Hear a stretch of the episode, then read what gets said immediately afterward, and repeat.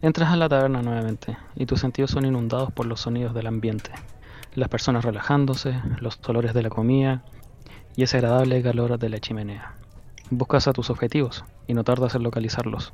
Nuevamente están ahí, un enano y el oso, sentados en la barra, conversando sobre... ¿Cómo jugar rol en cuarentena? Así es, bienvenido a nuestro segundo capítulo de Crítico por, Percepción. y vamos a estar discutiendo un poco de cómo continuar con tu hobby o cómo ingresar al hobby estando en la cuarentena. ¿Ya? Bueno, primero vamos a abordar un poco a los chicos que se interesan por, por el hobby, chicos y chicas, digo como por generalizar. Y luego vamos a tratar de motivar un poco a los que ya están más viejos en este asunto y no quieren darle la oportunidad a las plataformas virtuales. Que espero que sean pocos para esta altura. Eh, lo primero que todo es que si quieres meterte al hobby, tienes que encontrar un grupo, si es que no lo tienes. Si es que no tienes un grupo de amigos que están dispuestos a empezar, eso es un tema totalmente distinto porque tienen que ver quién va a ser el máster, si va a ser tú o va a ser otro. En general, es un tema un poquito aparte. si quieres meterte solo al. ¿Mm? En general, el, que tiene más ganas de jugar siempre termina siendo el más. Es, una, es una ley universal. sí. Está la maldición del máster también, que es un tema aparte. Eh, hay distintos grupos de Facebook que se dedican a discutir sobre los temas de rol, hablar sobre juegos y en general generar comunidad. En Facebook sobre todo, que es como la plataforma que, que más usamos aquí, porque somos millennials y estamos viejos y eh, yo no creo que TikTok sirva como para poder esparcir el rol y Instagram en realidad no me imagino que tanto, además de ver ilustraciones. Sí, aparte nos da miedo migrar a otras plataformas porque son nuevas y desconocidas. Exacto. Miedo y odio, un profundo odio. Sí. Sí, yo me pongo a gritar y a dar zarpazos, no, que a la caga. Ya estando dentro de una de estas comunidades, que hay varias, de hecho es tan simple como escribir rol en, en el buscador de Facebook o juegos de rol o de ID y Facebook solito el algoritmo te va a empezar a tirar grupos.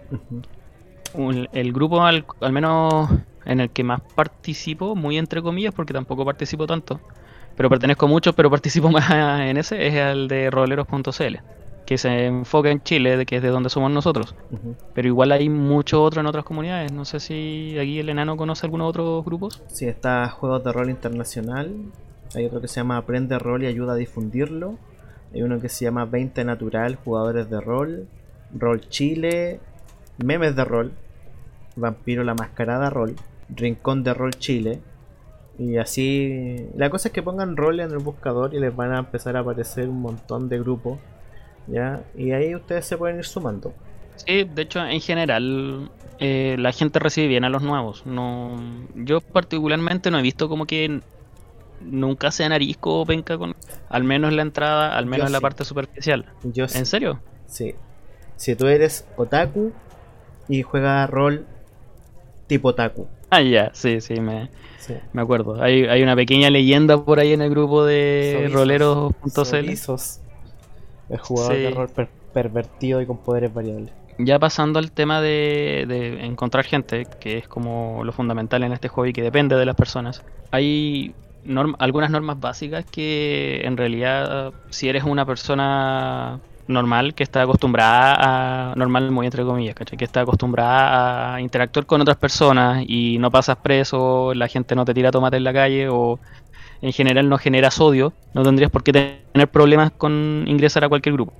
Ah, ah, me refiero como normas de educación básica. Eh, cuando ingresas a uno de estos grupos de Facebook el presentarte el decir quién eres eh, cuál es tu experiencia y qué esperas del hobby es como una forma súper buena de darle una orientación más o menos a los demás, como de qué esperarse con. Por ejemplo, puedes eh, simplemente decir que te interesa, desde cuándo y qué tipo de ambientación y género te interesan. Y de ahí ya empiezas como a generar eh, conversación y empiezas a ver si jugar o no. Como estamos en cuarentena, básicamente nos vamos a enfocar solamente en los aspectos online. Después cuando sea pertinente vamos a hablar un poco de cómo conocer gente en persona y cómo iniciar mesas en persona o cómo continuar con tu mesa ahora hay muchas herramientas como para poder seguir jugando a través de internet o para poder ingresar. Y lo mejor de todo es que estas herramientas al menos eh, son fáciles de utilizar y muchas son gratis o tienen una, versión gratuita que es bastante mm, óptima para jugar y aprender.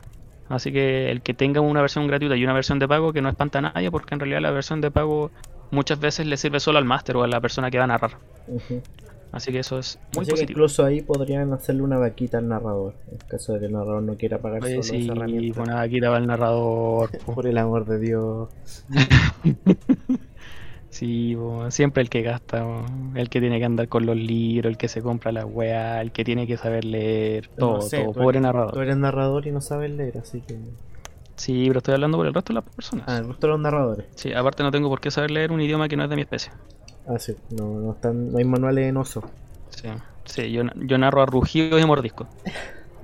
Y a zarpazo, te faltaron los zarpazos. Zarpazo, zarpazo. Está dentro de estas plataformas como diseñadas, la- las que al menos nosotros hemos logrado descubrir un poco, conocer. Después si quieren y lo dejan en los comentarios, podríamos como incluso hacer como un review y las diferencias entre ellas. Pero así como partiendo del, en el free level está Fabletop y Dungeon 20. Dungeon 20 la recomiendo mucho más que Fabletop, pero aquí el enano sabe un poquito más de eso que yo. Sí, yo, estoy, yo de hecho yo estoy en una campaña en Dungeon 20. Pero igual eh, hacemos trampa. Porque tenemos el personaje en Dungeon 20. Ya, eh, lo que hemos avanzado en la campaña en Dungeon 20, que también trae esa opción. Y ahí el Master revisa nuestro PJ, nuestra vida, cómo, cómo lo subimos de nivel y todo el cuento. Pero ocupamos como medio de mapa y de mover las fichas en el mapa eh, Roll20, que es otra plataforma de la cual vamos a hablar después de esta. Ya, y. Sí, de hecho Dungeon, Dungeon 20 la ventaja que tiene es que encuentro que es súper amigable y clara en cómo presentarte la hoja de personaje. Entonces es, es como una hoja de rol pero finalmente online y, y con las cosas, por ejemplo la distribución de las cosas en la pantalla me agrada más que la de Roll 20. La encontré mucho mejor Pero- en ese sentido. Pero ¿por qué son tan tontos? ¿Por qué no ocupan eh, en Roll20 de una nomás? Porque es más fácil esta de Dungeon 20, po. porque está en español además. Eh, tiene toda, eh, está especializada en D&D, sí. O sea, para jugar D&D 3.5, quinta y eh, el resurgir del dragón, que no es D&D, supuestamente. está súper amigable. Está súper, súper amigable. Entonces usamos esta para los personajes. Que también tiene, ojo, una, una plataforma para, para poder jugar y mover las fichas y todo el cuento. Que en 3D de hecho. Pero... Virtual Tabletop creo que se llama. Sí, algo así, pero por lo menos a mí me pareció un poquito complicado usar. He visto tutoriales de cómo la usan y a mí no me ha funcionado hasta ahora. Ah, no, no es por tirarle mierda Como Poncho. Dungeon 20, pero a mí Te quedo como poncho, esa es la wea. sí me quedó grande la wea, pues, pero no importa, pues, ya sé que ocupo roll 20. pues. Y, pero no, Dungeon 20 eh, encuentro que es la raja para llevar tu personaje y para que el máster lo vea y para ver los hechizos, porque además tiene todos los hechizos, todas las dotes. Entonces, encuentro que para, para llevar como un control de la aventura, está súper bueno. Sí, de hecho eso es una paja. O sea, como el llevar los hechizos y todo es, es lento dentro de lo divertido que es jugar un mago. Sí, sí, de hecho, claro, como, como, como dice el oso, eh, los magos son entretenidos de jugar, pero tienen la pega de que tienes hechizos. Entonces tenéis un libro de conjuro. Bueno, y en caso de, de no ser un mago como tal, ser hechicero, igual tienes un libro de conjuro, aunque, aunque no se represente en el, en el juego, igual tienes tú, los conjuros que sabes, los conjuros que puedes lanzar, siendo druida, siendo explorador, siendo eh, clérigo, todas esas clases tienen magia, entonces muchas veces llevar esa magia eh, es, lento, eh, es fome, entonces con Dungeon 20 tienes la pestaña magia y tú ya tienes los hechizos y dice que hace y todo, de hecho yo no pienso, por ejemplo, volver a anotar esa wea en papel. en el futuro si me hago un mago y estoy jugando con algún máster, me voy a hacer la hoja ahí igual. A presencialmente me refiero. Entonces voy a tener mi hechizo De hecho- personaje ahí y listo. Bueno, de hecho sí, estoy totalmente de acuerdo. Yo eh, ah, eh, planeo seguir utilizando Roll20 como cuando siga en mis mesas físicas. Porque es una herramienta muy buena que inclusive aunque juegues con las personas ahí, las puedes utilizar como para llevar el control de las fichas, como para tener el mapa ahí mismo. Y no sé, tiene, tiene varias virtudes. Igual similar a Roll20 está Astral, que también tiene una entrada gratuita como Roll20. Puedes upgradear tu cuenta, un- es un servicio de suscripción. Y en ambos no supera los 10 dólares, si mal no recuerdo. Que por lo que está, bueno, deberían ver a cuánto está el dólar en sus respectivos países como para, para sacar más o menos la cuenta. Pero no me parece que sea tan caro tomando en cuenta que al menos en la junta semanal que hacía física, eh, probablemente gastaba más que 10 dólares. Sí, entre sí, entre la comida. El Uber, la comida, las putas, el alcohol, todo, se te va mucho más plata. Sí, sobre todo en las El- está subiendo el valor. Sí, po. de hecho de- deberían hacer una vaquita como para financiarle por lo menos eso a los Masters. Por lo menos. Claro, por lo menos una- Digo yo, así como que no quiere la cosa, no es que yo narre y quiera que me paguen, no. no. Eh, después de eso tenemos la- las que son ya de, de pago en sí, que tú pagas y entras a jugar, como Tabletop Simulator y Foundry. Foundry, yo vi el como el tráiler y lo encontré increíble, o sea, tiene una cantidad de opciones que deja chica todas las otras plataformas. Ah, está- Intenté está ocuparlo. Fantasy ¿Mm? Ground también, de los pagados. Fantasy Ground también. sí.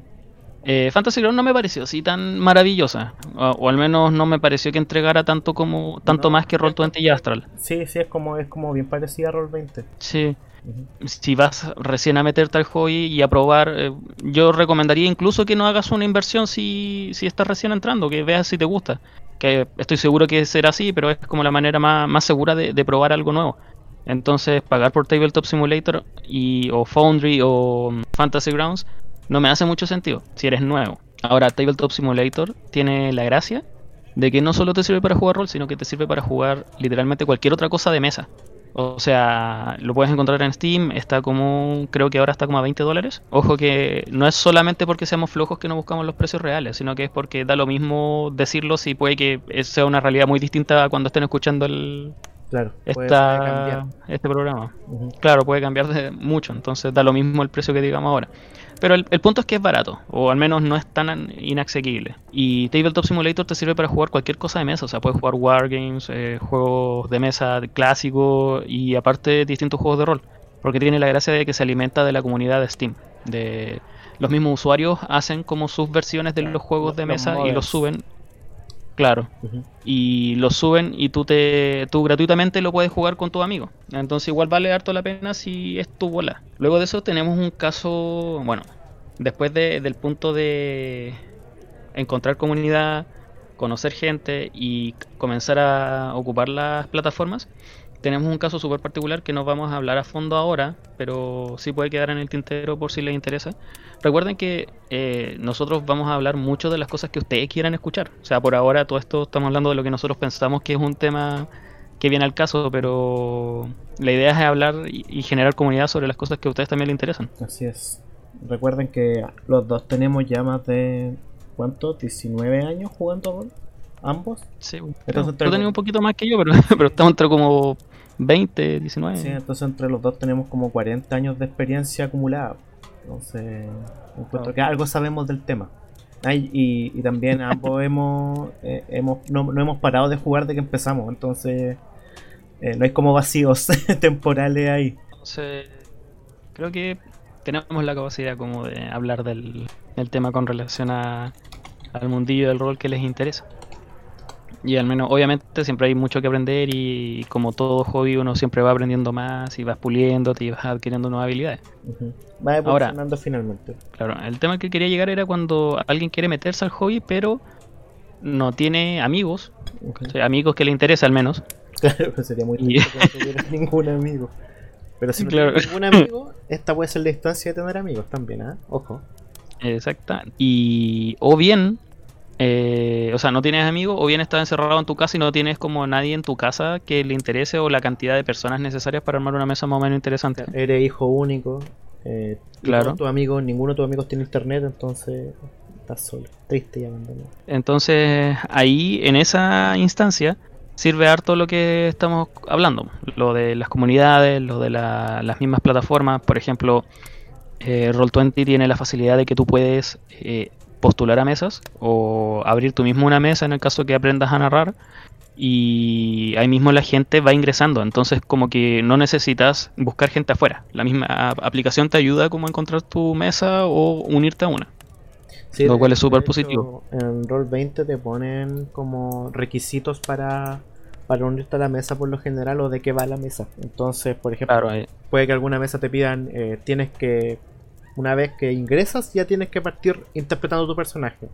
Entonces, tú nunca vas, o sea, en esa mesa el requisito básicamente no es hablar como persona normal, sino referirte a los otros por su nombre de personaje eh, o por su clase, qué sé yo, y, cosas así. Así es. Luego, luego dejando un poquito en claro esto, eh, nuevamente, no vamos a andar mucho más allá porque eh, tienen que tomar en cuenta que todos los temas que conversamos dan para mucha conversación.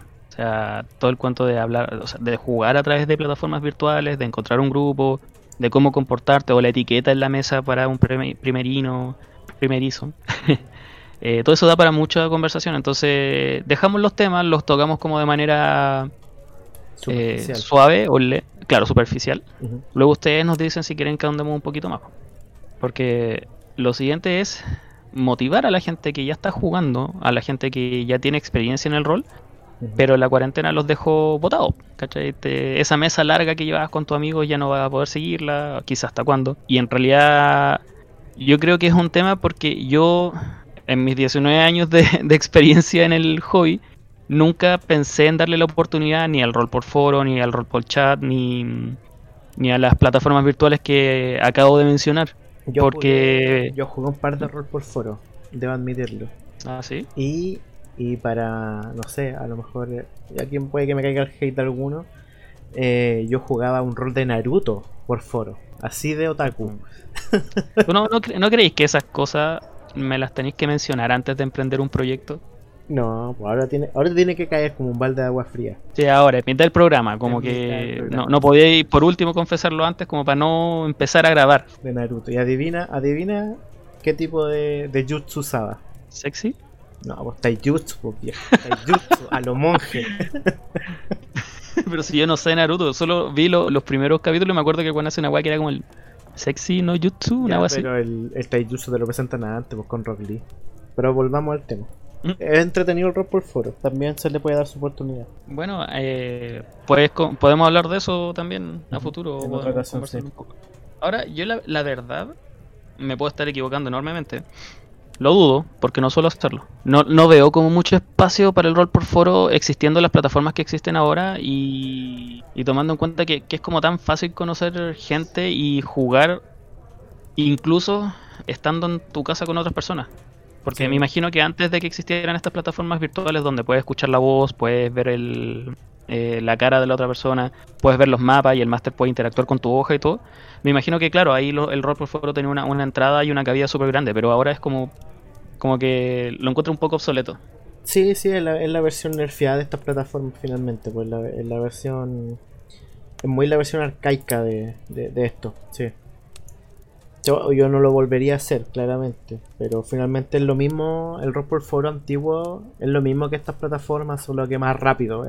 bueno, como, como toda la tecnología ha, evolucionado para que hagamos lo mismo que antes, pero más rápido. El punto es que eh, para la gente que ya está metida en el hobby y que ya es como más viejita en esto, eh, acceder a estas plataformas es infinitamente más fácil. O sea, te aseguro que cuando ahora te crees una cuenta de Dungeon 20 o Roll20 y abras como eh, una mesa para probar de qué se trata y te generes una hoja de personaje, te vas a sentir en casa al tiro.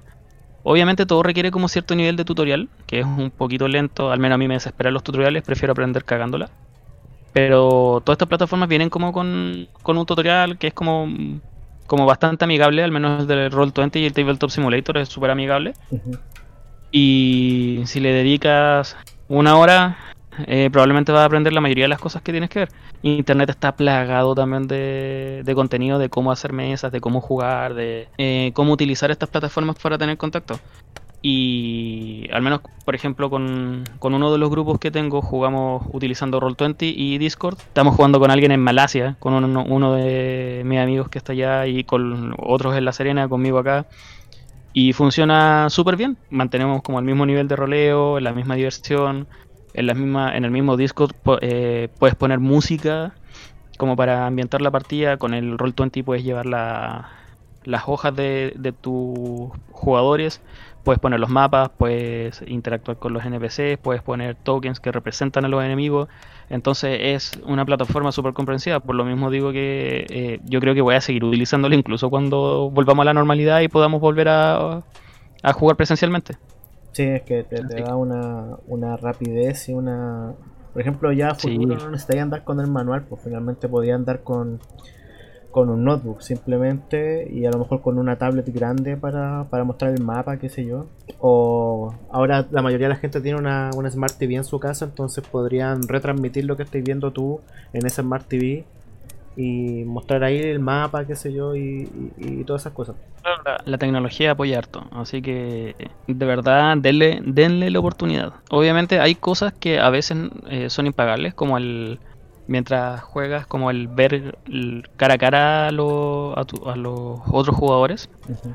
El alimentarte de sus expresiones, como para saber para dónde va la cosa, el poder interpretar, el que ellos mismos puedan ver todas las expresiones. Y todo esto son como mm, son cosas que puedes saltear no obviamente todo las, las, dos formas de jugar tienen sus pros y sus contras pero al mismo tiempo eh, la, cada una puede ser el reemplazo de la otra. No sé si se entiende sí.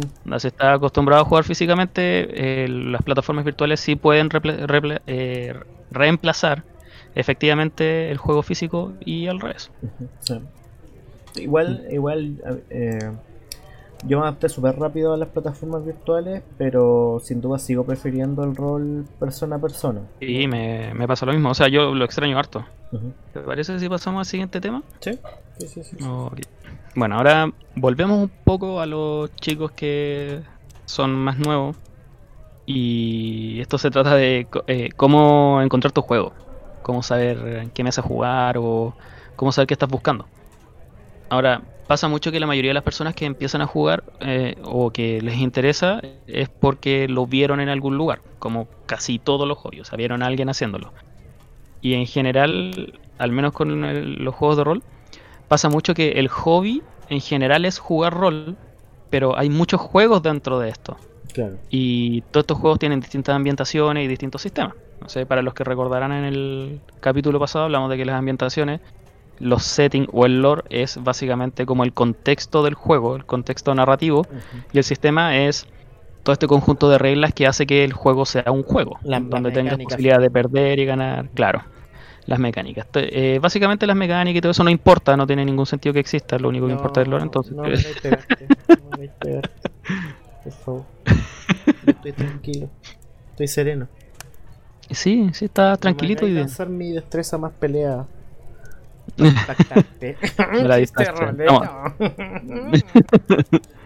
Estamos a 30 minutos de caminata, no, me hagáis pararme.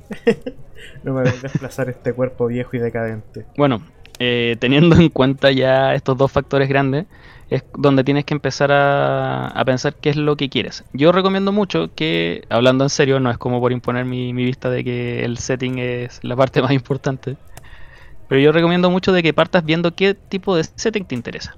Luego de eso vas a llegar solo a las mecánicas de juego que te gustan. Me refiero a que te gusta la ciencia ficción, la fantasía, eh, la fantasía histórica, los piratas, los robots, los vampiros, los vampiros claro, las criaturas mitológicas, etcétera. Luego definido eso, empieza a buscar juegos que tengan que ver con esto. ¿Por qué, ¿Por qué ese orden? Porque si no sabes de cómo jugar rol, no sabes de sistema y no sabes de, mm, las mecánicas de juego, difícilmente vas a poder decidir qué tipo de mecánica te acomoda más. Entonces encuentro que es como una, una búsqueda como difícil. Sí, es, dar, dar palos de ciego finalmente.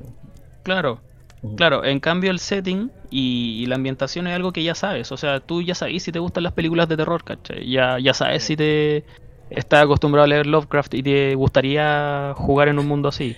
si te eh, gustaría ser víctima de, entidades sobrenaturales, divinas. claro. morir. O perder si la te gusta la, sodomía, ya, ya tenías el, norte, ¿cachai? Claro. Y de ahí empezar. Está el Señor de los Anillos, está, hay juegos del Señor de los Anillos en específico, están los Calabozos y Dragones, está Dragon Age. Eh, entonces y ese es como el, el tipo de fantasía luminosa. Está también fantasía oscura, que sería como Elric o Stonebridge. Y, Game of Thrones. Sí. Sudhander.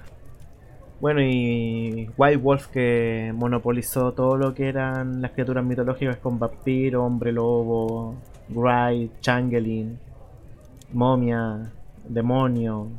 ¿Qué más tiene? Eso no más, pues, y los cazadores. No estoy seguro que bueno, los cambia forma en general y todo eso. Bueno, pero el punto me imagino que quedó claro. Eso es lo, a lo que vamos. Primero, búscate una ambientación que te guste. Y luego de eso, experimentando dentro de las ambientaciones que te gustan, vas a llegar a un sistema que te agrade más y probablemente con un poco de experiencia al hombro vas a poder como decidir si te importa más. No sé, hay cosas como que uno tiene que, estar dispuesto a transar. Por ejemplo, a mí me gusta mucho la ciencia ficción, sí, mucho. Y hay un setting que me llama la atención desde que lo conozco, que es Eclipse Face. Y el, el setting me gusta demasiado, pero el sistema me da tanta paja que no me he dado la oportunidad de, ni, de narrarlo. Quizá lo jugaría, pero lo encuentro tan pajero que en realidad me da paja narrarlo. No digo que el sistema sea malo, de hecho es aclamado por ser muy bueno, pero a mí me da paja. Entonces, claro, amo la ciencia ficción, me encanta ese mundo, pero poniéndolo en la balanza, el sistema me da tanta paja que no lo juego. Y entonces con el tiempo va a llegar a tomar conclusiones similares, ¿cachai? Va a decir, puta, sabéis que me encanta, no me gusta tanto este setting, pero el sistema me entretiene mucho, ya sabéis que démosle. Y así. Sí, siempre hay que ceder un poco. Lamentablemente va a ser pocas las ocasiones en que te guste mucho el setting y el sistema y todo el juego. A mí me ha pasado solamente con dos juegos que han logrado. Shadowrun? en uno y Vampiro el otro. Que yo digo, sí, las dos cosas me dejan conforme. Estoy tranquilo y en paz con el mundo. Todo está en orden, pues, no tengo ganas de pegarle a nadie, estamos bien. Sí, sí, me siento, me siento. Veo esos sistemas, escucho el lore y yo digo, hoy no quiero golpear a nadie. Hoy alcanzo la eliminación rolera. Este es mi manual, mi manual soy yo, yo soy mi manual. Y listo. Sí. Excelente. Bueno, y con relación ¿te ha pasado algo ¿Mm? así con algún juego? Eh, ¿Con ¿Que te guste ver, cosas? Bueno, con Wrath and Glory me pasó eso y con Dark Heresy también. Ya. Heresy, la primera vez que me leí el manual y que lo narré, lo narré muy mal. no me aprendí bien el sistema. Se me fueron partes fundamentales del mismo. Entonces lo encontré como ahí nomás. Años después volví como a leerlo y a jugarlo. Ya no era Master, sino que lo jugué y entendí el sistema en sí.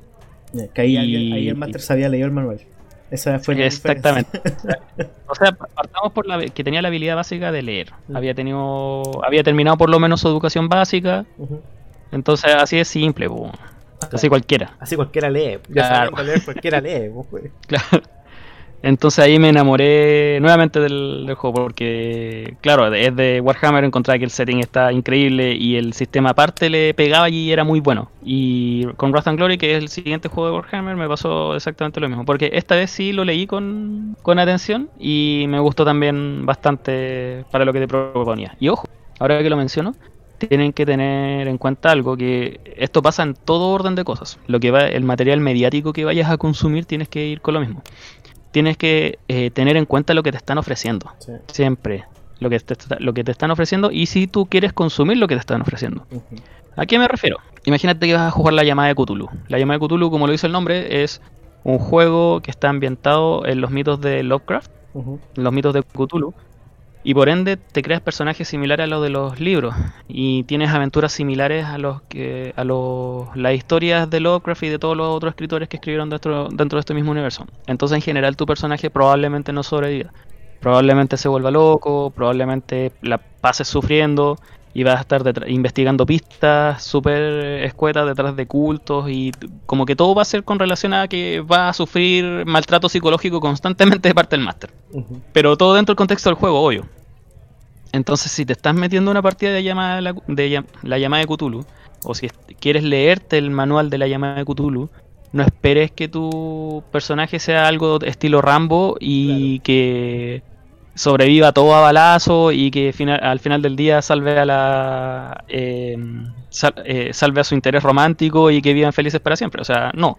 no, no hay que eh, el juego esperar al hormo finalmente. Exactamente, el juego no te está dando eso. Lo mismo que en D&D, eh, no esperes como no esperes que el, juego en sí te exija un como un desarrollo dramático de tu personaje, ¿cachai? porque, ojo, que tú puedes tener Sí, tú puedes tenerlo, pero para eso está la subida de nivel. Entonces tú matas ah. cierta cantidad de monstruos o resuelves cierta cantidad de acertijos o eh, sobrepasas ciertas dificultades, te van a dar experiencia, tú vas a subir de nivel y ese es el desarrollo del personaje. Obviamente tu personaje puede tener un desarrollo personal, por decirlo así, eh, donde cambie su punto de vista y todo eso, pero no es el fuerte del juego. No es el fuerte del juego. El fuerte del juego es eh, tú eres el héroe. Ya, tú eres el héroe y tú te vas volviendo cada vez más poderoso. Claro, igual usé intencionalmente D&D como ejemplo, pensando en que no era un ejemplo tan bueno, porque D&D tiene la particularidad que no tienen, eh, no es tan común, ojo, de que puedes narrar en muchos settings distintos dentro del multiverso de D&D. Sí. Entonces puedes tener aventuras de capa y espada, puedes tener aventuras que no tienen nada que envidiarle a una portada de heavy metal, o puedes tener aventuras estilo, estilo Bloodborne, ¿cachai? Puedes jugar algo estilo Dark Souls, puedes jugar algo como El Señor de los Anillos. Tiene setting steampunk incluso. Claro, entonces puedes tener una millonada de, de settings y estilos distintos. Pero lo, lo, interesante es que, es que claro, D&D en sí, tú te compras el manual del jugador del Mastery de Monstruos y lo lees y no le da tanto énfasis a quizá, no sé, al desarrollo psicológico o personal de tu personaje como otros juegos, como Game of Thrones, por ejemplo. El juego en sí no te lo exige, nada te impide detenerlo, pero el juego no te lo, no te lo ofrece. Entonces, llegar y esperar todo eso es como un poco erróneo. No, no puedes esperar jugar vampiro en DD ni jugar DD en vampiro. Claro. exactamente. Entonces, tienes que tener bien claro qué es lo que te está ofreciendo el juego y si estás dispuesto a consumir esto. Bueno, dejando un, un, poco eso de lado, vamos a pasar a lo siguiente. Es una sección que planeamos tener en cada capítulo que se llama, sí, se llama puntos de experiencia. En realidad, en esta sección es hablar sobre las historias que ustedes mismos nos van a enviar, con un anonimato a selección en realidad. A estas mismas historias nosotros las vamos a enriquecer, por decirlo así, eh, con nuestra opinión. O lo creemos que se debía haber hecho, o si estamos de acuerdo o no, en, general comentarlo. Bueno, cabe destacar que se llama punto de experiencia, porque en el fondo viene al final del programa y, los puntos de experiencia son lo que se reciben en casi todos los juegos por haber ganado algo. O sea, por haber aprendido algo. Y casi todos los protagonistas de esta historia tuvieron que haber aprendido algo al haber atravesado por, esas situaciones. De hecho, al haber compartido esa historia con nosotros, denota que aprendieron algo. Porque lo consideraron algo, lo consideran algo digno de contar. Y cuando tú consideras algo digno de contar es que sacaste algo de ahí. Sí, sí, muy correcto. Bueno, una, un último disclaimer. Que algunas de estas historias, las, entre comillas, eh, novelizamos un poco, las arreglamos como para poder leerlas bien. Eh, porque bueno, nos las contaron por chat, chat escrito, notas de voz de WhatsApp y incluso como llamadas de Discord y todo. Entonces tuvimos como que escribirlas, o sea, transcribirlas para poder contárselas. Pero en general todos los detalles y las partes importantes se mantienen básicamente igual, incluyendo las expresiones de la gente y todo. Como he dicho muchas veces, yo no sé leer. Así, que el señor Oso esta vez me va a tocar a mí leer. Exactamente. Eh, sí, hay que hacer la aclaración que tuvimos que transcribirlo a runas enanas porque yo no entiendo español, entonces eh, leer por lo menos. Soy hablarlo sí, pero leerlo no, entonces está en runas enanas. Yo tuve que transcribirlo a runas enanas, porque no sé leerlas, pero sí sé escribirlas. Eso es importante. Bueno, vamos a partir con el primero, ya que es un amigo anónimo, que dice lo siguiente. Hace 15 años atrás, a mediados del 2005, 15 años, Uf, estamos viejos. Cuando yo recién estaba empezando en todo esto del rol, nos juntamos en la casa de un amigo, que por ese entonces era DJ, o sea, era el narrador, ¿ya? Eh, el director de juego. Sí, era el, DJ. el DJ, claro. Eso es más viejo un poco en el DJ. Sí, ya. Eh, de D&D 3.5, ya Calabozos y Dragones 3.5 Dungeons and Dragons. Yo no tenía idea de lo que era el rol pero de todas formas fui porque me llamaba la atención jugar. Me atrajo la parte de que fue similar al Señor del Anillo. Aquí el, muchacho o muchacha eh, nos deja en claro que... Claro, siguió nuestro consejo que, dimos anteriormente. Claro, él le gustaba el Señor del Anillo y dijo voy a jugar de ID porque es similar. Muy bien aquí el amigo o amiga. Pues bien, esa noche transcurrió todo normal, me lo pasé genial y quedé alucinando con la, sesión, con la sesión de juego. A los pocos días después llegó mi amigo con su madre acusándome de haberle robado dinero, joyas y un CD de música. Qué mal. tremendo loot. claro, seguramente jugó con Pícaro, weón. Sí, va a estar la weón. Eh, jugó con Pícaro y se fue en volar. eh, bueno. Tremendo roleo, ¿ah? Eh, Espero que el máster le haya dado más puntos de experiencia. claro. Si, era pícaro, alta experiencia ahí. Este mm. último, mi amigo, me lo había prestado. Se refiere al CD de música. Obviamente yo le devolví el CD y con mi madre presente comprobamos que no les había robado nada a esa familia. Lo bueno fue que la chispa del rol, del mundo del rol, en el cual todavía estoy, no se apagó muy bien ahí. Pero este evento, por este evento, y lo malo es que perdí un amigo que yo consideraba mucho. Qué triste. Cuánta triste. pena, weón. Sí. Bueno, ¿qué podemos ¿Cuánta- comentar de esto? Obviamente el Eh. rol, al ser una actividad social, no tiene, no, no está inmune a los efectos sociales de estar con otra persona.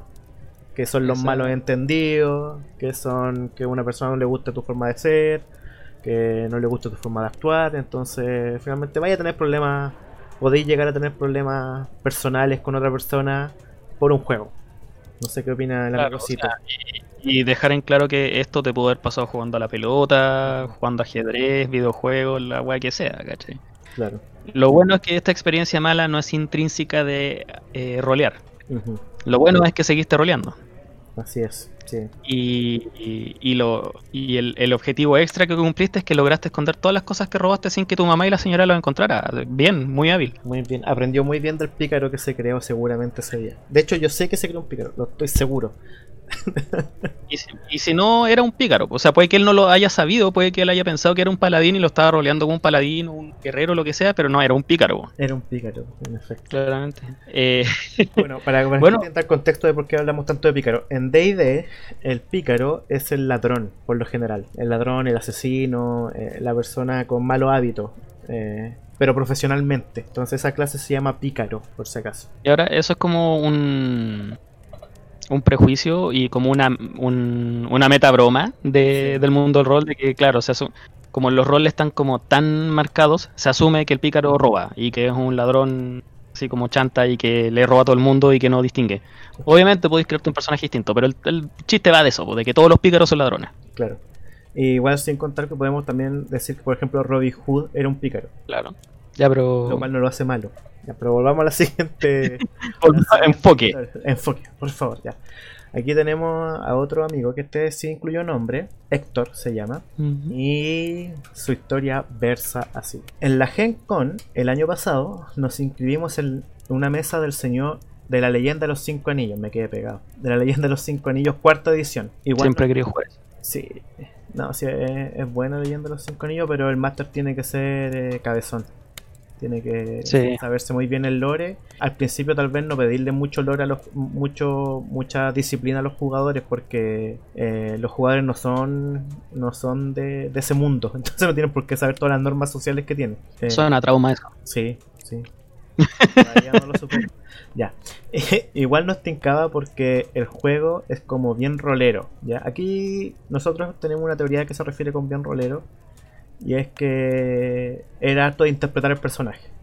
Eh, Claro, es precisamente lo que estaba diciendo el enano, que es como de meterte en el personaje, de actuar como él y seguir como un código de conducta súper específico y que en general las mecánicas y el, el crunchy, onda el combate y el tirar dados para combatir no es tan marcado, sino que se trata más de interactuar.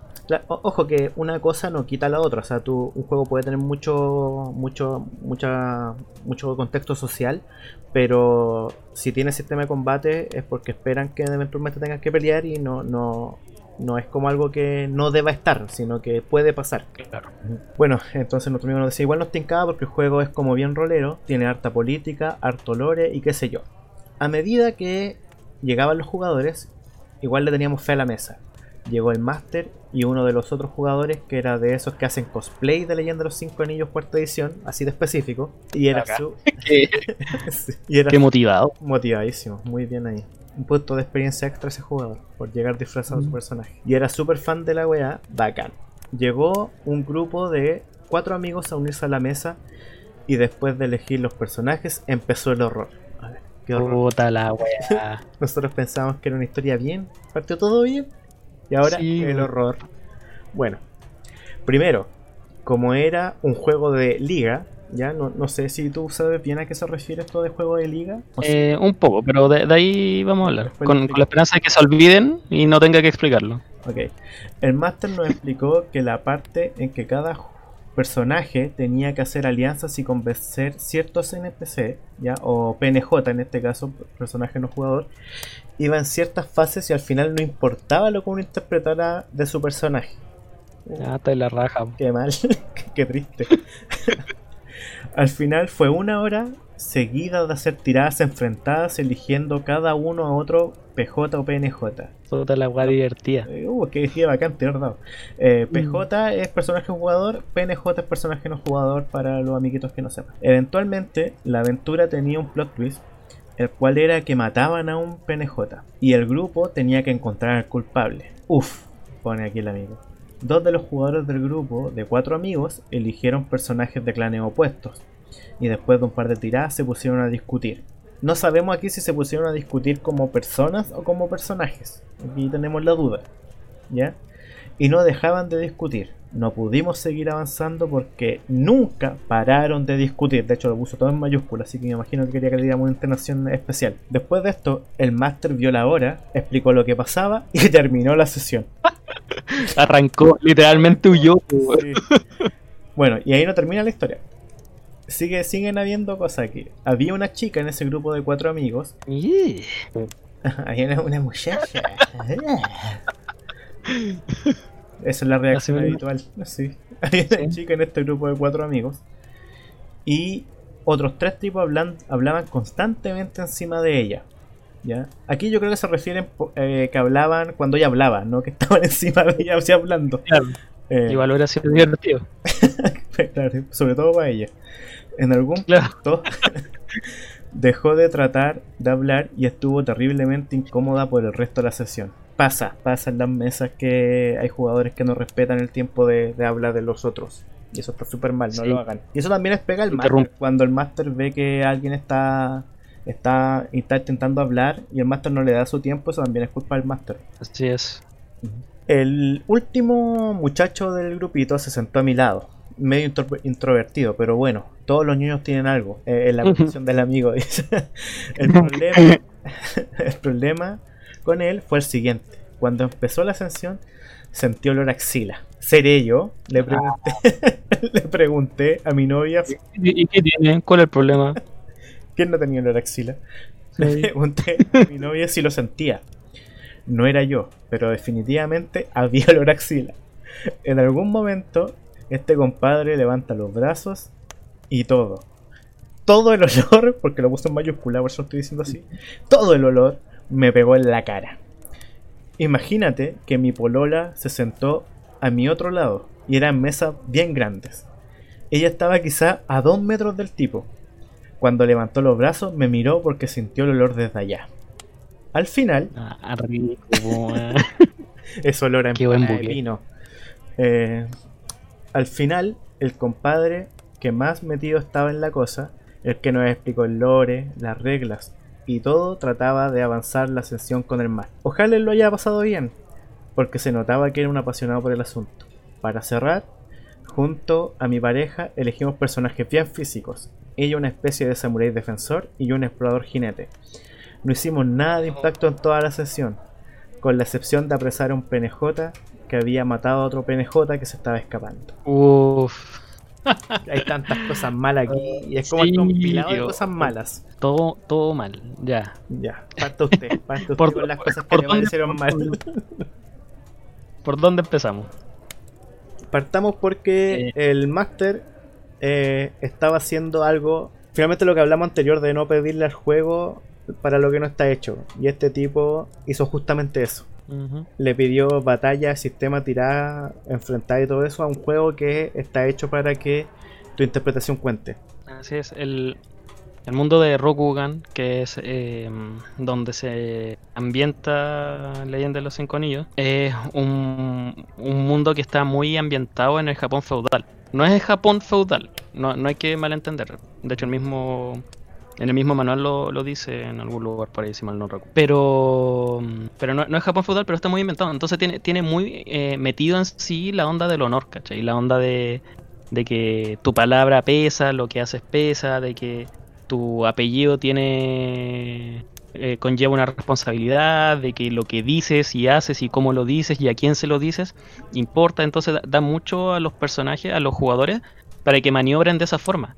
Onda, el cómo te comportas en la corte, cómo hablas con un samurái, todos esos detalles importan. Entonces es como la parte donde se tiene que, donde se enriquece el juego al- en el punto de ser como bien rolero, entre comillas, ¿cachai? Como Claro. que tiene harto roleo y narrativa. Entonces, si reduces eso a un montón de tiradas entre personajes enfrentados, da lo mismo que tenga sentido dentro del mundo, ¿cachai? Y le estáis quitando agencia a los jugadores. Claro. Porque, ojo, los dados son entretenidos. Es entretenido que el personaje que tú te construiste, ver si las mecánicas que ingresaste en, en tu personaje funcionan contra las me- mecánicas del mundo. Pero también es entretenido, o sea, pero esto puede eclipsar algunas situaciones, ¿cachai? Y si bien el máster quizá no tenía cómo saber quiénes eran las personas con las que estaba jugando, como para saber la forma en la que iban a rolear, eh, tienes que darle como oportunidad de que el jugador juegue, ¿cachai? Y si lo reduces a mecánicas y tiradas, el jugador no va a jugar. Claro. Y claramente habían dos jugadores que eran muy físicos ahí, que pese a que el asunto era todo mecánica y tirada, tampoco jugaron y tampoco disfrutaron. Claro, porque finalmente a pesar de ser físico, donde ahí sí la mecánica importa más que como tú describas el ataque, no podían jugar porque la historia trataba de cosas sociales, pero el máster lo redujo a tiradas, entonces finalmente el que no era social no tiraba. Como el Dick. Sí, pésimo, pésimo. La, la parte sí, lo que más me molesta a mí es lo de la chica. Sí. La niña esta que quería hablar y que los otros jugadores no la pescan. O sea, hay muchas personas que tienen que juntar valor para poder jugar, para poder rolear, para poder enfrentarse como un grupo de gente desconocida y o conocida y interpretar. Porque no, no es tan fácil, ¿cachai? Algunas veces los que somos más viejos olvidamos un poco lo difícil que fueron las primeras veces. O, o lo difícil que es como rolear con otras personas a veces, ¿cachai? La vergüenza. Claro, la vergüenza. Y es súper normal y hay gente, de hecho, si, si tú sientes vergüenza al rolear y eres nuevo o lleváis 20, 25 años y todo, es normal, ¿cachai? Está bien. Si no tiene nada de malo. Entonces me, me molesta que... No digo que haya sido el caso, pero me molesta ponerme en la situación de que haya sido el caso de que esta niña haya estado juntando valor para poder hablar y que los otros tres pelotudos hablaran por encima y que no la dejaran interactuar, ¿cachai? Hasta que se Como que- finalmente. Claro, po, es como el pico, porque si lo pensáis, esas cosas pueden alejar gente de un hobby que es la raja. Claro, sí, eso- por lo menos yo cu- cuando narro trato de que todos tengan su momento de, de- de hablar, de, de brillar, pero Sí, siempre, siempre, y pasa, siempre hay un jugador que como que eh, lleva el liderazgo. Y ahí tú tienes que jugar un poco con ese jugador que lleva el liderazgo y que se transmita al personaje. Y que. Pero que aún así todos, todos los jugadores tengan una decisión, una inferencia en, el- en lo que están haciendo. Y- Sí, y además es tu como Master, si cachai que hay un jugador que no lo están dejando hablar, pregúntale directo, po, igual, ojo que en todo lo que decimos con relación a, la, a, los deberes del Master o las responsabilidades del Master, que se entiendan como dentro del ambiente lúdico. Pero el Master tiene como cierta autoridad dentro de la mesa. O sea, el Master Claro. puede decirle a todos cabros, cállense, quiero escuchar qué dice este personaje. Aparte no, por, no porque El Sí, sí. narrador tiene maneras de, de castigar a los jugadores. Obviamente no, no es la realidad, pero eh, los puede castigar, por ejemplo, diciéndole ya eh, tú recibís menos experiencia porque tal y tal cosa. Por ejemplo, no estáis dejando hablar a la chica, así que para. O finalmente decirle aparece un, un Deus ex máquina y te aniquila o te deja mudo, ¿cachai? Pero, pero tiene mecánica el narrador de finalmente de manejar ese tipo de situaciones en las que tiene un poco Ande más de poder. anda y dale tres vueltas a la manzana. Claro. Una... Uh, me acabo de acordar de algo ya, pero en otra ocasión. Pero me acordé de una historia relacionada con eso. bueno, siguiendo. El olor a axila. Sí. Pucha, ahí yo creo que, que eso no hay mucho tema que tocar. Es como dije antes, y es una weá que yo sé que estamos súper de acuerdo en esto. Hay cosas que no son intrínsecas del juego y son Claro. como son como weas de, de ti como persona, ¿cachai? Que son transversales a la vida en general. Entonces, si no aprendiste esa wea en tu casa, no hay mucho más que podemos hacer nosotros para aconsejarte. Claro, o sea, si hay un tipo con olor a axila, no le damos. Obviamente el tipo sabe que se tiene que bañar. O sea, no, no va a escuchar este podcast y va a decir, oh, me acabo de dar cuenta gracias a este podcast de rol que me tengo que bañar. No, Yo creo que todos tenemos como claritos de que cuando alcanzáis cierta edad la higiene es un es una obligación, po, ¿cachai? Una wea que no podís pasar por de lado. Claro, sobre todo si te vayas a juntar con otras personas. O sea, es importante que tú sepas tener tu higiene solo. Pero más aún cuando estés con otras personas. Claro, por los demás. Pero, bueno, pero Curiosamente, yo, yo sé que desde afuera huevean harto el mundo ñoño de por falta de higiene, lo otaku y toda esa wea. No he tenido la oportunidad de pertenecer como a otra cosa, a otro mundo que no sea ñoño, pero sí lo, lo he visto harto y pasa harto acá. No sé si pasará, si seremos los hombres en general, si serán los ñoños, si, o si será eh, particularmente como una weá que pasa y de vez en cuando te encontré con personas así. Pero puta, te- en algún momento va a pasar. Y si pasa, yo creo que lo mejor es, si hay alguien que es recurrente en tu grupo, como todo problema que es como un poco embarazoso para la persona que lo sufre, lo, ide- lo idóneo sería que si tienes la, la valentía, el altruismo de hacerlo, es alejarlo del grupo y decirle, hermano, ¿sabéis qué? Pasa esto. Ujú. Ahí Y- pasado a ala. Dolor axila seguir con- me embriaga. Por favor, Por favor. lávate. Aquí- Ahí hay un baño, lávate. Sí, tengo desodorante, viejo. Si quieres te lo presto. Te lo regalo, es más, te lo regalo. Eh, sí, Claro, obviamente de, una manera respetuosa. Nosotros lo estamos haciendo así porque lo más probable es que entre nosotros no, no lo diríamos así. Pero, pero si, si, no, si no hay la confianza suficiente, tratar a lo mejor de decir de una manera bien respetuosa de amigo, bañate por favor, dolor axila. O Claro. tuviste algún problema, no tienes agua en tu casa. Eh, llevarlo por la tangente. Pero en fin, esta weá no, o sea, este detalle es como puta mala, mala que te haya pasado jugando porque tenías que estar al lado de ese weón como 4 o 5 horas. Entonces, Claro. terrible. Sí, y- Pero más allá de eso es algo que te podría haber pasado en el cine, en el Sí, taxi. no sí, sé. siempre hay. Por ejemplo, aquí también micro. menciona una parte donde dice eh, lo del tipo que iba disfrazado, que también pasa harto en los juegos de rol, que de repente hay un jugador que está súper motivado y que a- le explica a la otra, al otro jugador el lore, las reglas y trata de que avance la historia. Eh, como máster no se sientan amenazados por ese tipo de jugador, de hecho aprovechenlo. Abrázalo, tómalo, quiérelo, bésalo, Sí, haz lo tuyo. hazle el amor.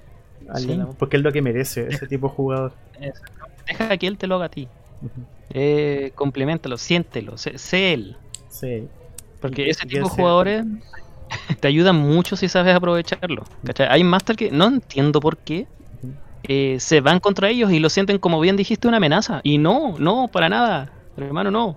E- Ese, ese jugador es tu mejor asset, lejos. Sí, sí, porque el tipo, de hecho, al tipo le gusta tanto el juego como a ti, quizá, o más, o, ¿cachai? Entonces, él, él te ayuda con las reglas. De hecho, es, es muy bueno cuando, por ejemplo, llegan jugadores nuevos y tenía el jugador que se sabe las reglas al pie de la letra y que tú podés seguir narrando y ese jugador le empieza a explicar la regla al, al novato. O la historia. Sí. Sí. Entonces tú te podés seguir tu pega de narrador, ¿cachai? Explicando la historia, contando la historia. Eh, mientras ese jugador te, te ayuda finalmente porque te está ayudando, está haciendo la pega, ¿cachai? Finalmente sin ninguna, sin ninguna ganancia, ¿cachai? Porque finalmente, eh, generalmente ese jugador lo hace eh, por, por vocación, por decirlo de alguna manera. Así es. No creo que Creo haya que nada eso- más que acotar con esta historia. Pero sí es un conjunto de malas experiencias. Sí, terrible. Y bueno, escogimos particularmente esta de la- las millones que nos llegaron. Las cientos y miles. Sí. Porque precisamente es eso, un conjunto de malas experiencias, es como un conjunto de muchas weas que te podrían pasar ¿cachai? jugando. Pero pese a que estamos tocando temas negativos, no sientan miedo, ¿cachai? porque igual son cosas que, que pasan nomás, ¿cachai? son los gajes del oficio. Eh, Jugando con un grupo de amigos establecido probablemente no te van a pasar la mayoría de estas cosas. O por último, si hay alguno odiando axila, tú ya sabés que tiene olor a axila desde hace rato, entonces ya no hay problema. si es tu amigo probablemente ya te lo conversaron. Sí. Sí, por último ya te acostumbraste a su olor, así que da lo mismo. Bueno, aquí tenemos otra No. historia. Con esta vamos cerrando. Sí, esta va a ser la última historia que vamos a contar el día de hoy y ya cerramos este, este capítulo. Esta la manda una, una amiga llamada, bueno, su nick es Loba, ya. Qué bonito. Qué bonito. Dice lo siguiente. Conocimos en una junta de juegos de mesa a un chico que decía jugar rol. ¿Ya? Eso también, que muchas veces... Me, me imagino así, pero no jugaba. Claro, pero no, adiós. Esa fue mi experiencia. Eh, sí, pasa mucho que también en los eventos de juegos de rol hay juegos de mesa y de repente en los juegos, en los eventos de juegos de mesa hay juegos de rol. Porque finalmente un juego de rol es un juego de mesa. Me entusiasmé porque juego rol desde los 15 años y no había conocido aún a mucha gente que jugara. El caso es que insistió tanto, tanto, pero tanto en que fuéramos a jugar rol ese mismo día a su casa que me dio algo de desconfianza. Así que logré reclutar a todos mis amigos del lugar, incluso los que nunca habían jugado rol. ¿Cómo habrá sido de la, la insistencia para que se, se sintiera así intimida? Fuimos y Wow. todo se desarrolló, sí, fuimos y todo se desarrolló de lo más normal. Las hojas estaban prehechas, oh, esa, esa práctica me carga, pero la vamos a comentar después. Y solo tuvimos que elegir algunas cosas. Todo era para jugar cazadores. El juego de, de, de Wayward, donde tú interpretas a un cazador de vampiro, hombre lobo, qué sé yo. Y yo no yo conocía el mundo de tinieblas, pero nunca lo había jugado desde ese lado. Y me pareció interesante. Después de esa vez jugamos una más en casa de una amiga. Y ahí se empezó a volver medio loco. Uf. O sea, tuvieron una, una sesión y para la segunda empezó a quedar la caga. Para la segunda se empezó a volver loco. Veamos, veamos cómo se empezó a volver loco. Mm. No dejaba que decidiéramos qué hacer. Oh, ya.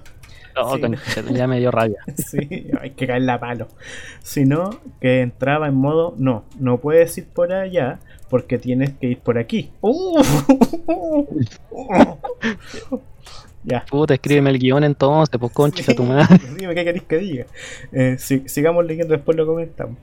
Oh, Mm. qué, qué odio. tío. Sí, sí, sí. Y ya eso me dio mucha lata, comprensiblemente. Sobre todo porque los que nunca habían jugado terminaron con una mala idea y experiencia de lo que era el rol. Así es. Eso, eso. Eso. El susodicho pasó la mitad del tiempo alabándose y cantando. alabándose y cantando. Porque él decía que cantaba muy bien. Así que hizo que varios de sus NPC o PNJs cantaran. En algún punto. Era como una wea de Disney. Era como un Sí. musical de Disney la wea. Era un mu- musical. Sí, musical de Mundo de Niebla. En algún punto me pregunté qué rol cumplíamos nosotros allí si no era el, el de espectadores. Exactamente. Lo peor no fue eso, sino que después no queríamos volver a jugar y se puso intenso. Empezó a O escribir sea, ahora se puso intenso, ahora recién. ahora recién. O sea que le tuvo paciencia, porque si dice que ahora se puso intenso, Sí, con- eh, weón. empezó a escribir todos los días para jugar, a buscar excusas para pasar por la casa donde vivíamos los que jugábamos. y cuando le dijimos cordialmente que no podíamos, entre paréntesis pone aquí nuestra amiga, en realidad no queríamos. Se puso pesado y mala onda, como si lo, hubiesen, lo estuviéramos insultando a la mamá. De ahí comenzó a enviar mails reclamando por todo y diciéndonos de todo. Ya en este punto la cosa era más ridícula, así que por supuesto lo terminamos todo bloqueando y, de- y ahí se acabó el tema. Menos mal que antes y después tuve buenos grupos de rol, pero lamentablemente mis amigos no quisieron volver a jugar nunca más, comprensiblemente. Qué triste, Dios mío, qué triste. Aquí hay muchas cosas mal. Emperador, dame paciencia. Sí, hay que pegar. Ya. Mi, mi veredicto es que hay que pegarles. Te digo, que nos manden el nombre, la dirección y vamos a caer la palo. bueno, Claro. eh, lo de la hoja prehecha. ¿Por dónde? Por de la hoja prehecha. Ya, sí, por la hoja eso, ¿a ti te molesta? Sí, a mí me molesta. Ya, para mí, bueno, eh, eh, el osito aquí lo sabe. Mi único requisito para jugar un juego, ya, de lo que sea, de lo que sea, es poder crearme un personaje. Incluso puede ser un juego de pesca. ya, así, así el Ultimate Fishing Simulator. Yo lo voy a jugar si me puedo crear un personaje. ¿Ya? Y que me lleguen con la hoja prehecha así como toma. Elige de esta gama, no. No, a mí yo odio eso. Lo encuentro súper como. eh, mi historia tiene que tener estos elementos, si no, no funcionará. Así lo veo. Entonces, como encuentro que me quita mucha libertad al respecto. Por eso odio lo del tema de las hojas prehechas. No sé qué opina aquí el osito.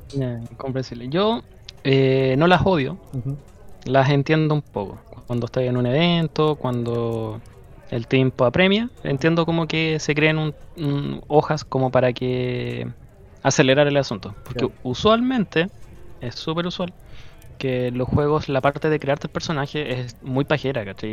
Eh, Gastáis mucho tiempo y si tienes un- un- una ventana de tiempo corta, lo idóneo es jugar lo más posible. Entonces, te ahorráis eso eh, llevando hojas hechas, que es como el caso de los eventos, donde vas a jugar juegos de rol o juegos de mesa. Ujú. Llegáis con la hoja porque probablemente tenéis tres horas, ¿cachai? Tres horas o dos horas y media en algunos casos. eh, no queréis gastar esas dos horas y media en que lo- los jugadores se hagan hojas.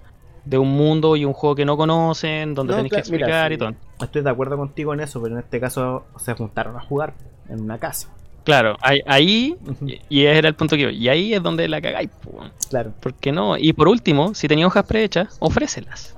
No, lo- no lo impongas. claro. ¿cachai? Pero eso es como. Yo creo que en este punto me, me atrevo a decir que son nuestros puntos de vista. Sí, Porque también puedo entender otras personas. No, no me atrevo a decir que tenemos la razón en esto.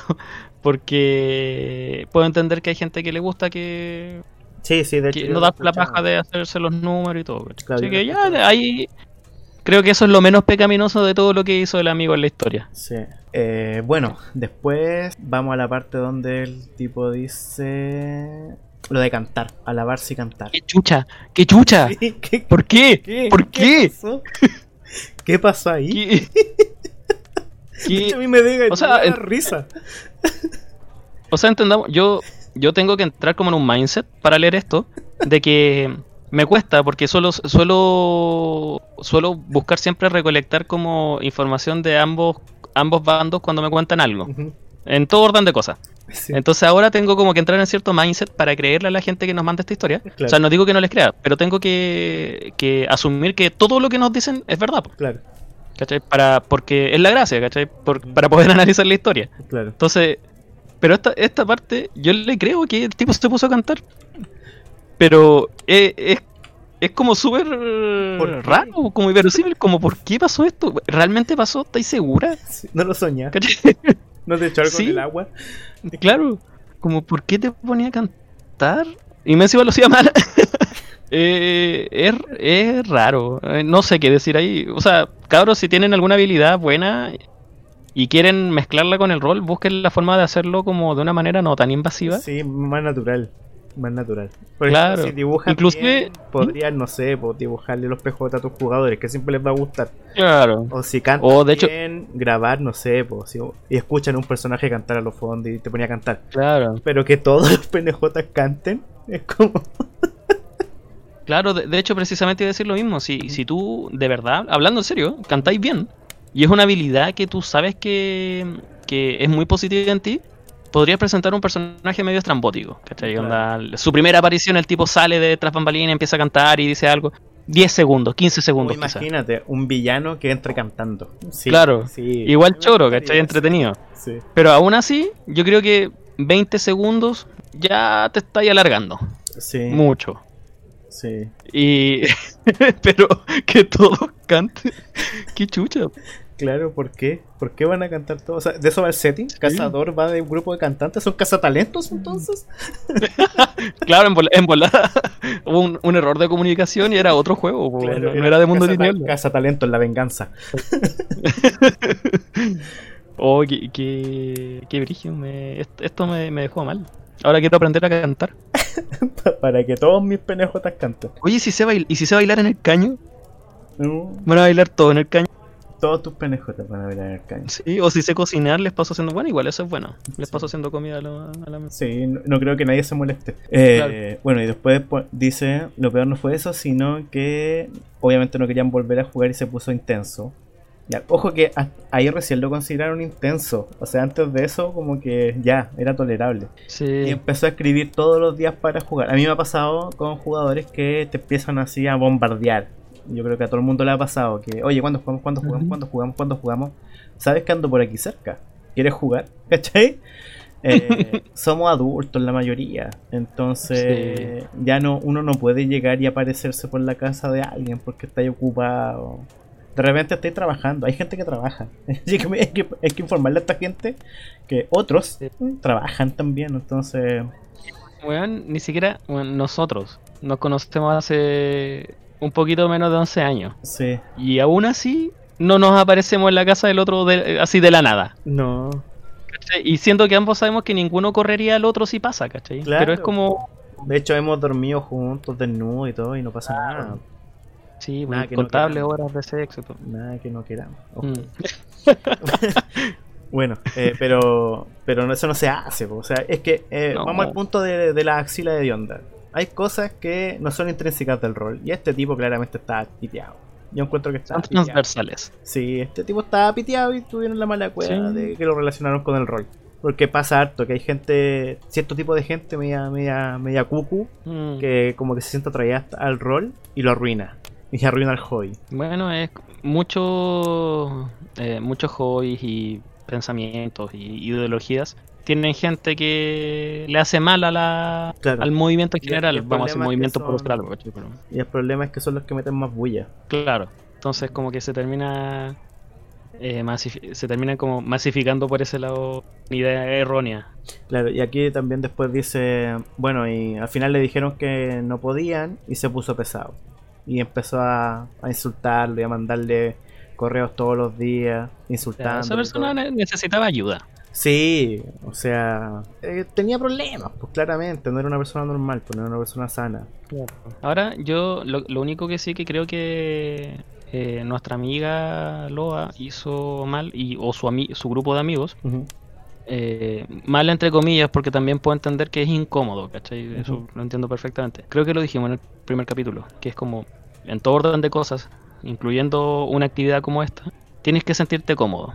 Sí. Entonces apenas pasen cosas que te hagan sentir incómodo, tú lo. ¿cachai? Yo creo, yo creo que le- eh, llegaron al punto que llegaron, no porque permitieron que el tipo eh, sobrepasara su nivel de incomodidad, sino que probablemente pensaron que, que, que es lo típico, que es como ya, puta, en bola fue esta ocasión, ¿cachai? Para la siguiente va a ser mejor y puta, demostró que no, pu.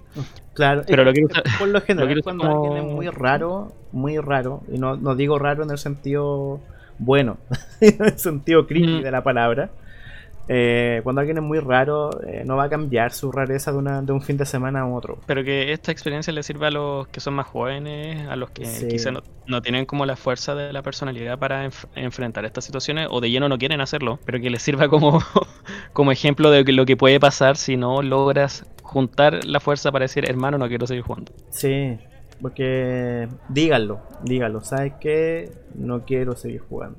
No, no me gusta. Porque aquí tenemos que hacer el, eh, la, la concordancia, la similitud de que el rol es como el sexo. Si no te gusta como lo hace la otra persona, eh, no es lo tuyo. Dile, no me gusta. Se puede conversar. Y a lo mejor los Sí, dos pueden avanzar y seguir jugando rol juntos. Pero, pero si no lo conversáis, eh, van a seguir pasando cosas que no te gusten y finalmente lo vaya a pasar mal. La otra persona no se va a dar cuenta que tú lo estés pasando mal y van a terminar pasando cosas a- así. Igual, claramente, Sí. este tipo, cuando le dijeron que no querían seguir jugando, se puso medio violento. Finalmente, podemos ver que hay símiles con las relaciones. claro. De hecho, consiguió jugar a base de insistencia, Eh, claro, que hay, hay muchos símiles. sí. Pero por lo mismo, vea, véanlo como en un caso así de extremo, ¿cachai? Como no, no es no, si no, no tienen ganas, digan que no, ¿cachai? Y aléjense. Si, y si esta fue tu primera experiencia, eh, ten en cuenta que siempre va a haber gente que puede hacerlo mejor. Sí, sí. No es que no es que no te guste el rol, no te gustó el rol con esa persona o esas personas. Claro, igual puedes probar y ya si probaste muchas veces eh, y no te gustó, en bola el rol no es para ti. Pero es raro que el rol no sea para ti porque hay tanto, tanto juego, tanta, tantos masters distintos. Finalmente, cada persona del hobby es un narrador en potencia. Entonces, finalmente, miremos la página roleros.cl, tiene más de 3.000 personas y tenéis 3.000 potenciales narradores, sin contar los narradores que no están inscritos en esa página. Entonces, tení, y cada uno de esos narradores puede narrar 2, 3, 4, 5, 6 juegos. Entonces, las combinaciones de, de experiencias que puedes darte eh, son infinitas prácticamente. Qué bonito. Me, me prende un poco escucharte hablar así. ¿Se te prende? Que eso, eso es lo que estaba buscando. Espérate lo que termine la Sí, cuarentena. bueno. Espérate nomás. ya. Vamos terminando entonces, chicos. Esto fue nuestro segundo capítulo de Crítico por Percepción. Espero que les haya gustado. Recuerden que nos alimentamos, nos nutrimos de sus opiniones, sobre todo de sus experiencias. Si quieren que hablemos de algo, por favor díganlo, díganlo, Díganlo, eso. Si quieren que profundicemos en algún tema, también por favor. Si quieren insultarnos, adelante. No hay problema. Porque en realidad no. sí, sabemos que lo merecemos en general. Y sobre todo, espero que tengan una, unos excelentes experiencias jugando y conociendo gente como nosotros. Yo soy Timoso Yo soy el enano. y les deseamos una feliz cuarentena. Lo que queda de esta cuarentena. Disfrútenla. Así es. El camarero se te acerca y pregunta en un tono menos que amable. ¿Ya terminaste de pensar? ¿Te va a servir algo? Buscas rápidamente tu bolsa con dinero para pagarle por lo que sea, pero cuando sale de tu vista, el enano y el oso ya no están. Nuevamente tendrás que volver a este destartalado lugar para seguir disfrutando de las experiencias de estos dos personajes.